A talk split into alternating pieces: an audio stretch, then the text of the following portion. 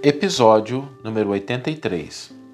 A frase para a nossa reflexão de hoje é: À frente de companheiros entregues à desesperação, imagina-te a envolvê-los em serenidade, rearticulando-lhes o otimismo e a esperança. Essa frase é uma frase muito interessante porque ela nos fala de duas coisas.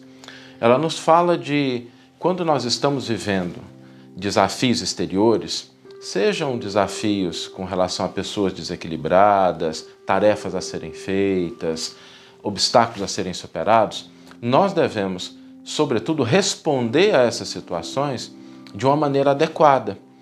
Porque muitas pessoas acabam respondendo o ódio com o ódio, acabam respondendo a agressão com a agressão, acabam respondendo a situações desesperadoras com desespero.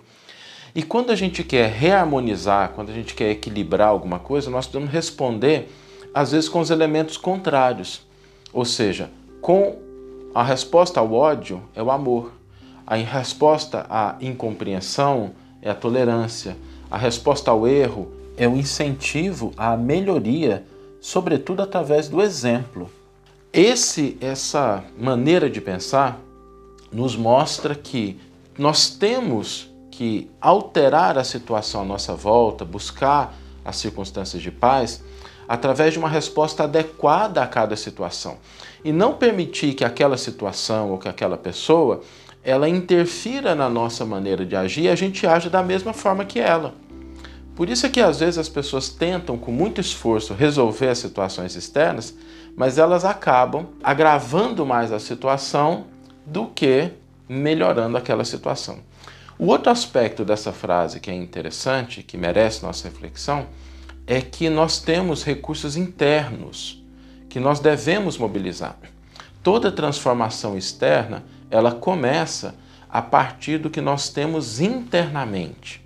São esses recursos internos de serenidade, de força, de confiança, de fé, de ação, é que vão nos levar a alterar esses, essas circunstâncias exteriores nas quais a gente vive. Que é uma coisa que Jesus nos ensinou quando ele disse, né, o reino dos céus está dentro de vós. E é exatamente de um comentário a esse versículo do Novo Testamento que Emmanuel cunhou é, essa frase que a gente leu. E agora a gente gostaria de ler o versículo e o comentário do Emmanuel para nossa reflexão.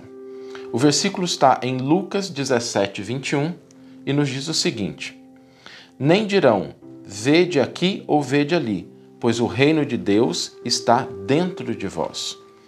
O comentário do Emmanuel é um comentário intitulado Encontro de Paz. Nos diz o benfeitor: Leitor amigo, frequentemente anseias por segurança e tranquilidade no entanto, é forçoso não esquecer que paz e estabilidade estão em ti e se irradiam de ti. Se o tumulto te rodeia, envia pensamentos de harmonia aos que se emaranham nele, desejando-lhes o reajuste. Ante conflitos que surjam, silencia, projetando vibrações de entendimento a quantos se lhes fazem vítimas aspirando a vê-los repostos na luz da fraternidade. À frente de companheiros entregues à desesperação, imagina-te a envolvê-los em serenidade, rearticulando-lhes o otimismo e a esperança. Perante o desequilíbrio de alguém, auxilia a esse alguém com os teus votos íntimos de recuperação e repouso. Se te vês ao lado de um enfermo, detente a meditar em melhora e restauração, augurando-lhe saúde e alegria. Diante de irmãos abatidos e tristes, canaliza para eles as tuas mais amplas ideias de reconforto.